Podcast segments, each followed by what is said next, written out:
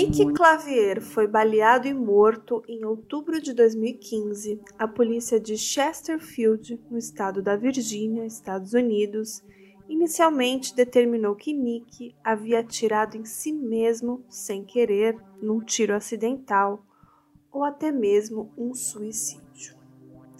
Mas a sua esposa, a viúva Melody, assim como seus filhos, se recusavam a acreditar que ele tiraria a sua vida assim. Nick Clavier tinha 32 anos, era casado e pai de quatro filhos.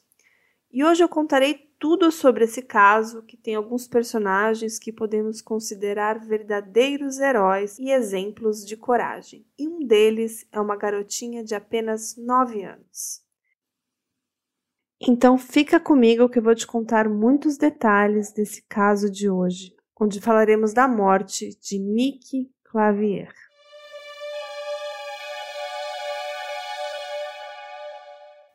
E se você é novo por aqui, seja muito bem-vindo ao Drink com Crime, que é um canal que contamos casos de crimes reais, sempre acompanhado de bons drinks.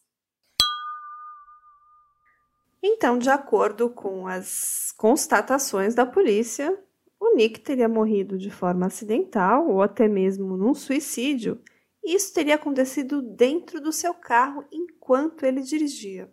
E ele estava junto com quatro filhos numa viagem de pesca, caminho de um passeio de lazer em família.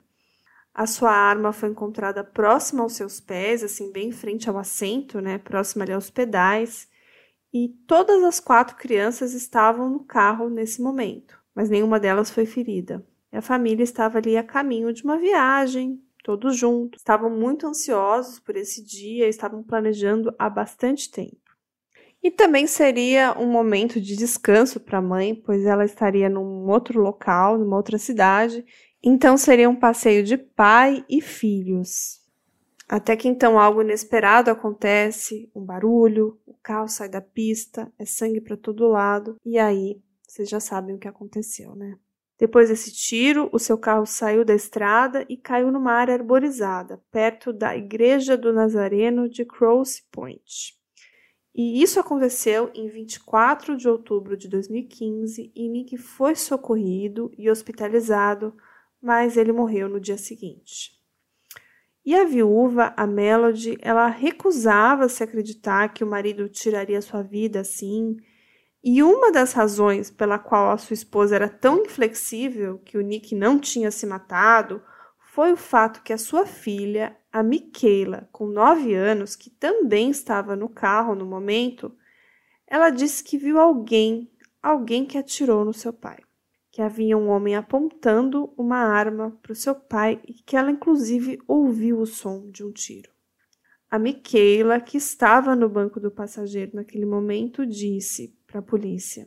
Eu ouvi um barulho muito alto e aí eu olhei e vi o meu pai e ele estava sangrando e o sangue estava indo para todos os lugares. Eu estava coberta de sangue. E naquela hora a garotinha sabia que o seu pai precisava de socorro e ela tirou seus irmãos do carro com todo cuidado, sem que eles vissem aquela cena sangrenta, e os levou até um lugar seguro. Correu até a igreja e pediu ajuda. O seu pai ainda estava vivo, foi socorrido, levado para o hospital, mas como ele havia sido atingido na cabeça, suas chances eram muito pequenas e o Nick não sobreviveu às severas consequências do disparo. E a Michaela era a única testemunha, porque ela era a mais velha das crianças. Todos os outros eram bem menores e estavam no banco traseiro e não viram muito o que realmente aconteceu. E ela falou, disse que viu um carro, mas que ela não conseguiu pegar a placa. Mas, de acordo com seu relato, o carro saiu muito rápido, mas ela sabia que era um carro cinza esverdeado e que tinha uma faixa preta no meio. Apesar do relato da testemunha ocular da garotinha Michaela, a decisão da, do motivo da morte do Nick não mudou e a polícia afirmava que todos os indícios afirmavam para um tiro feito pelo próprio Nick, né? Fosse acidental ou fosse um suicídio. E quando questionada se a polícia não ia entrevistar e pegar os depoimentos das crianças no carro, A resposta é que não queriam traumatizar mais as crianças, que já era um caso resolvido. Afinal, eles já tinham encontrado a arma do crime no local, a bala na cabeça dele que foi recuperada, então, para eles, o caso estava encerrado. Quando a mãe das crianças, a Melody, viu essa afirmação que a polícia não iria questionar as crianças porque elas já estavam muito traumatizadas, ela prontamente respondeu: Com todo respeito, o dano já está causado. Meus filhos já viram a cabeça do seu pai ser destruída após um tiro que foi fatal. Ela estava afirmando que ela queria sim que os filhos falassem e que o caso fosse reaberto e o verdadeiro culpado fosse encontrado. Até que um teste de balística foi feito em dezembro de 2016 e trouxe novas informações. A bala que foi recuperada no cérebro do Nick tinha algumas marcas que mostravam que aquela bala não poderia ter sido disparada por aquela pistola .380 que foi recuperada no carro dele, e também o modelo da munição encontrada não era compatível com aquela pistola. Mas ainda assim, nenhuma mudança na investigação na causa da morte foi feita. Havia inclusive alegações que ele poderia ter usado um calibre diferente naquela arma, ali uma munição inadequada, mas que mesmo assim ele mesmo teria infligido o tiro e tirado a própria vida acidentalmente, né? Somente depois de um canal de TV, a CBS Six, com a repórter Laura French, entrevistar toda a família em maio de 2017, que a polícia resolveu mudar o status do caso de Nick de cancelado, né, de resolvido, para pendente e em investigação. E nessa entrevista, a garotinha Michaela, já com 11 anos de idade, então já tinha passado algum tempo, ela segura um desenho feito à mão por ela mesma, de um carro verde com uma faixa preta, e que aquele seria o carro onde o atirador estava em movimento, a pessoa que então matou seu pai, atirando no carro enquanto o pai dirigia e que seguiu em fuga. Depois de todo esse rebuliço na mídia, a... em dezembro de 2017, a polícia lá de Chesterville voltou ao campo, a região onde o carro foi encontrado, e onde o Nick estava e passou por horas ali procurando pistas, mas nada relevante foi apresentado. Então, em maio de 2018, a polícia resolveu classificar oficialmente a morte do Nick Clavier como homicídio. Tudo isso com essa repercussão da mídia, os relatos da garotinha, e tinha muita pressão ali para que o caso fosse solucionado.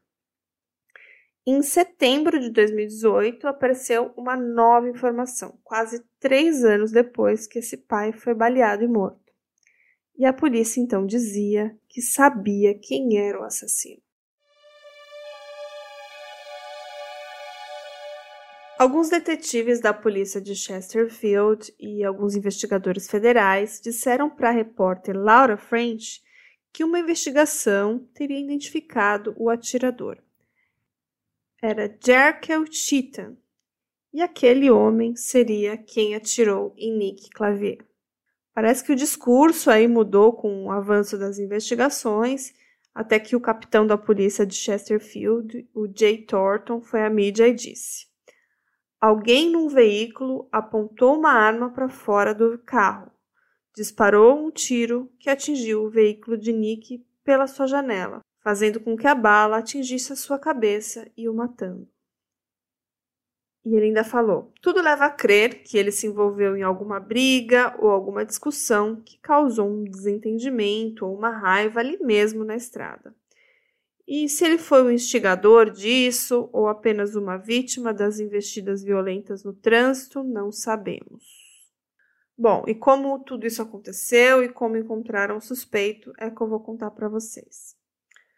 Não tem muitas informações na mídia, eu até cheguei a pesquisar um pouco mais os detalhes, mas tudo que eu encontrei eu estou trazendo para vocês. Parece que os detetives encontraram uma conexão ali entre a morte a tiros do Nick Clavier e um outro tiro fatal que aconteceu no dia seguinte num outra jurisdição lá dos Estados Unidos. E aí fizeram testes forenses que mostraram que a mesma arma foi usada em ambos os tiros. É, e que a pessoa que teria, teria feito esses disparos era o Jerkel Cheetah, da cidade de Richmond, ele era originalmente de Richmond, e foi identificado como suspeito. E aí eles ligaram as informações do carro, tudo mais, algumas outras testemunhas que o viram no outro local no, na, no dia seguinte e chegaram à conclusão que ele era sim o atirador. E a investigação também apontou que um pouco antes do tiroteio, o Nick Clavier estava envolvido em um certo incidente que aconteceu sim um desentendimento na estrada com o Jericho Tita e durante o qual o Nick teria mostrado a sua arma de fogo para ele. E o Jerkel, que também estava armado, sacou a sua arma de fogo e atirou no veículo do Nick Clavier. As autoridades disseram que na época o Jerkel Titan tinha 21 anos, mas ele morreu em 2016. Ou seja, o principal culpado da morte do Nick já estava morto dois anos antes deles chegarem a essa conclusão. E existiam outras formas de chegar a essa certeza, né? Eles poderiam ter procurado a cápsula da pistola, que não tem informações sobre ela. Eles poderiam ter feito teste de pólvora nas mãos do Nick, que aparentemente também não foi feito. Eles encontraram a arma, era uma pessoa balhada na cabeça, era sangue, era um carro em movimento. Ah, então ele se matou de forma acidental, caso encerrado e existiam muitas outras pistas e, principalmente, a peça-chave de tudo isso, o depoimento da Michaela. A garotinha ela contou a sua história, ela desenhou o carro e que veio a ser exatamente o carro que o Jericho dirigia naquela noite. E ela fez um desenho tão perfeito e tão cheio de detalhes. Ela era uma menininha de apenas 9 anos. E foi ela que, de certa forma, colaborou com toda essa investigação que só aconteceu porque ela se negava a aceitar que seu pai se matou. E a polícia só tinha encontrado ali uma solução fácil, dizendo que a arma estava no carro, que ele se atirou em si próprio e encerrou o caso tão rapidamente, antes mesmo do corpo do pobre coitado esfriar, né? E foi somente em 22 de junho de 2017 que os filhos do Nick Clavier foram entrevistados pelo FBI, com a ajuda ali também de um especialista em testemunho infantil e também com um cão de terapia durante essas entrevistas. E o verdadeiro criminoso foi identificado somente em 2018, como eu já falei, mas ele já tinha sido morto a tiros em janeiro daquele mesmo ano numa boate em Middleton, eu, não, eu acho que eu vou falar errado, mas é em Middleton Turnpike. E, e, ele morreu no ano seguinte que ele matou o Nick, então ele morreu em 2016. Lembrando que o Nick foi morto em 2015. Ele podia estar preso, ele podia estar pagando ali pelo seu crime se a polícia tivesse agido mais rapidamente, investigado, é, mas somente depois dessa pressão da mídia e diversas entrevistas que a polícia levou a sério o relato da garotinha, da filha dele, da Michaela. Pode ter tido também uma pequena ajudinha, porque em julho de 2018, uma entidade ofereceu uma recompensa de 5 mil dólares por informações que levassem a pessoa responsável pela morte do Nick Clavier. E apenas três meses depois dessa recompensa ser lançada, o nome do Jerko Titan apareceu.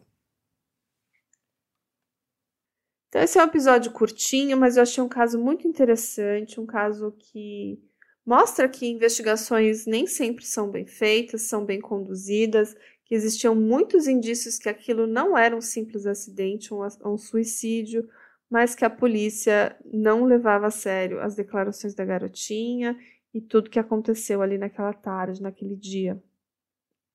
E as informações desse caso vieram do documentário Death of Nick Clavier, Didn't Add Up, é um documentário da CBS 6, CBS 6. Traduzido para o português, o nome desse documentário seria A Morte de Nick Clavier, Não Fez Sentido. E lá vocês podem ver o relato da, da Michaela, da esposa dele, e é muito, muito emocionante. Então, recomendo que vocês assistam e tem no YouTube completo. E numa das entrevistas, a viúva do Nick, a Melody, ela se recusava a acreditar tudo isso desde o início, né? E ela fala: é tão importante para o mundo saber que ele nunca seria capaz de colocar os seus filhos em perigo. E agora, né, eles têm a resposta. Realmente, o Nick jamais faria isso. E o Nick parecia realmente ser um pai de família muito dedicado e muito amoroso. E a filha de Michaela fala na entrevista, eu vou pensar aqui uma frase que ela falou. Ele era um homem muito, muito bom. Ele não merecia morrer. Então é isso, pessoal. Boa noite para vocês. Espero que vocês estejam gostando do nosso drinkzinho. Eu vou deixar um, um drink bem, bem gostosinho para vocês hoje com abacaxi. E vocês vão precisar de uma lata de leite condensado, uma caixinha de creme de leite, um abacaxi descascado e picado bem grosseiramente, sem o miolo, sem aquela parte durinha, 300 ml de vodka e umas 10 pedrinhas de gelo.